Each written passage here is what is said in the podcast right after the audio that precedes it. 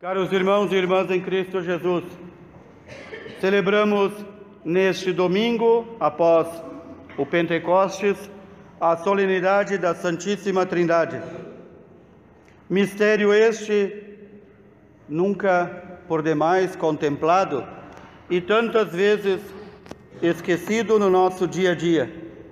Nós viemos ao mundo pelo amor e pela misericórdia de Deus e entramos na verdadeira vida, na vida de filhos de Deus, na, filha, na vida da graça, porque fomos batizados em nome do Pai, do Filho e do Espírito Santo. Durante o dia, muitas vezes, elevamos também nossa glória a Deus, rezando o glória ao Pai, ao Filho e ao Espírito Santo.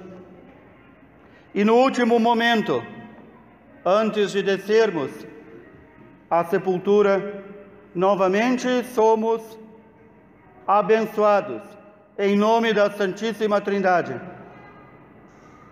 É na Santíssima Trindade que nós somos mergulhados no nosso batismo e somos sepultados, para então podermos viver realmente.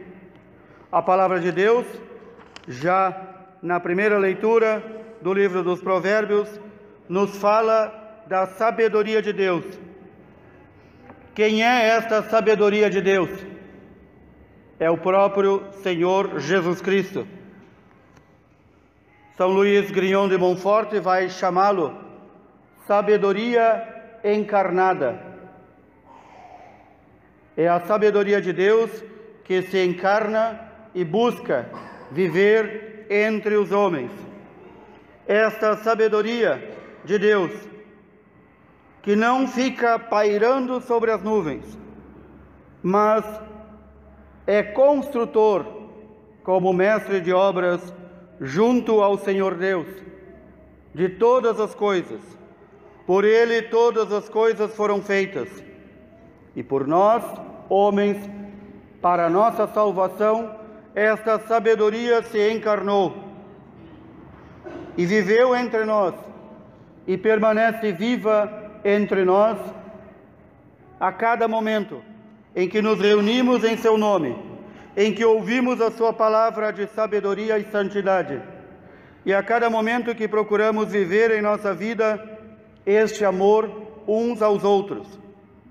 Também esta sabedoria encarna-se para nossa salvação, dá a vida por nós, e antes de voltar ao Pai, ela se coloca mais uma vez querendo permanecer conosco e nos promete a assistência de seu Espírito, o Espírito Santo.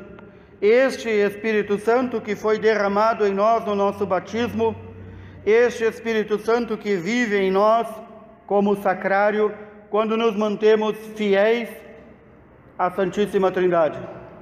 Neste domingo, contemplamos também que o Senhor, antes de voltar para o Pai, percebendo que os discípulos e apóstolos tinham medo de ficar sozinhos, ele diz: Eu irei para o Pai e enviarei o meu Espírito Santo. Esse Espírito da verdade, que não vai ensinar coisas novas, mas vai fazer com que vocês se recordem tudo aquilo que eu ensinei, até esclarecer aquilo que ainda não compreenderam. Vejamos bem, antes do Senhor voltar, voltar para o Pai, diz: Tenho muito mais coisa para vos ensinar, mas vocês não compreenderiam. Portanto, o Espírito Santo virá sobre a igreja, permanecerá dando assistência à igreja, para que ela vá aos poucos desdobrando, revelando os mistérios revelados, e assim possa cada vez tornar mais explícita a vida que devemos viver na Santíssima Trindade. São Paulo, que ouvimos na carta aos Romanos, nos diz: Nós apenas nos gloriamos na fé que recebemos, nela estamos firmes. É nesta esperança, a esperança da vida eterna, que é também motivo de glória para o cristão. E por isso, nós não nos preocupamos nas nossas tribulações, nos nossos sofrimentos, porque a tribulação prova quem realmente ama o Senhor. Quanta gente que se diz cristão, mas não amadureceu na fé e diz, usando até uma expressão popular: quanto mais eu rezo, mais assombração me aparece. Quanto mais eu estou próximo de Deus, mais tentação e mais perigo.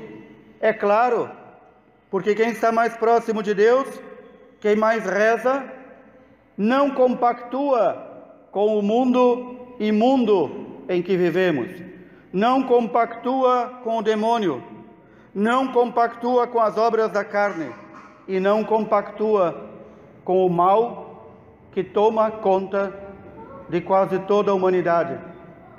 Por isso, este é provado. O amor só existe se é provado.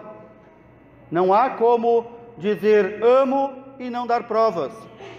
E a prova do amor é permanecer com o amado na tribulação, é permanecer com Deus também na tribulação, porque estas tribulações geram, como nos ensina São Paulo, a constância, a permanência, a perseverança na fé.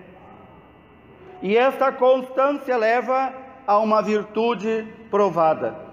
Como podemos dizer que alguém tem uma virtude provada? Que realmente é uma pessoa virtuosa, segundo a vontade de Deus, se ela enfrentou as tribulações com a ajuda de Deus e não desistiu, se ela permaneceu firme, coluna ereta, se ela permaneceu firme em Deus, e Deus nos prometeu que permaneceria conosco, com duas condições: que nós o amássemos, e mais ainda, que nós nos dedicássemos a deixar que a Santíssima Trindade, que recebemos o nosso batismo, viva em nós. Cada vez que dizemos sim ao pecado, ao mal, e cada vez que compactuamos com as obras das trevas, nós estamos dizendo à Santíssima Trindade: Não te quero na minha vida, nem a ti, Pai, nem a ti, Filho, nem a ti, Espírito Santo. Mas cada vez que dizemos sim, eu quero viver como filho de Deus, eu quero ser para meus irmãos reflexo de Deus, eu quero respeitar meus irmãos como sacrário da Santíssima Trindade. Então o Senhor vem, permanece e habita em nós. Nós queremos, neste domingo da Santíssima Trindade, nos colocar novamente prontos disponíveis a sermos mergulhados. Pedimos ao Pai, ao Filho e ao Espírito Santo que nos tome e nos mergulhe em si mesmo, no seu mistério, para que possamos cada vez mais contemplar este mistério. Mistério este supremo que vamos conhecer quando chegar a nossa hora de partir deste mundo. E aí então veremos a beleza do Pai, do Filho e do Espírito Santo.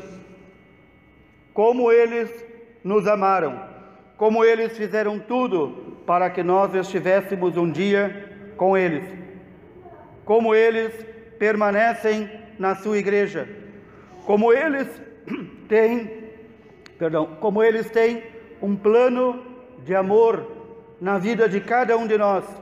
E quer que nós também sejamos reflexos da Santíssima Trindade para nossos irmãos. Que assim o Senhor nos ajude. Louvado seja nosso Senhor Jesus Cristo.